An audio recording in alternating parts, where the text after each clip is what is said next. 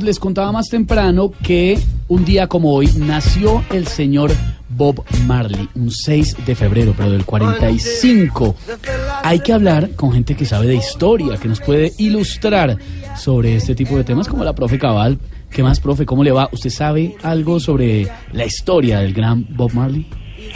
Pero claro. Ah, qué bien. Bob Marley fue el inventor de un ritmo para viejitos meseros con Parkinson. ¿Qué?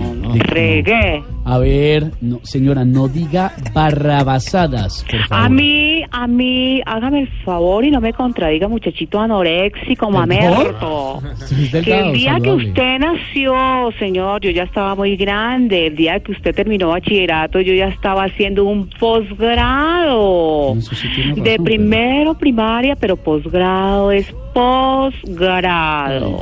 ¿Qué mío. tal este igualado? A ver, señora, ¿sabe algo? Hágame el favor, no? ¿me va a dejar hablar? Que bien pueda. ¿Me va a dejar hablar? Para eso la llamé, profe Cabal.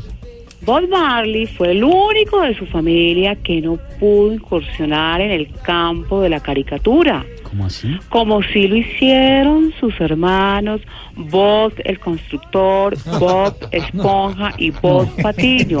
Estudien, vago. ¡Qué desastre! Estudie usted, señor.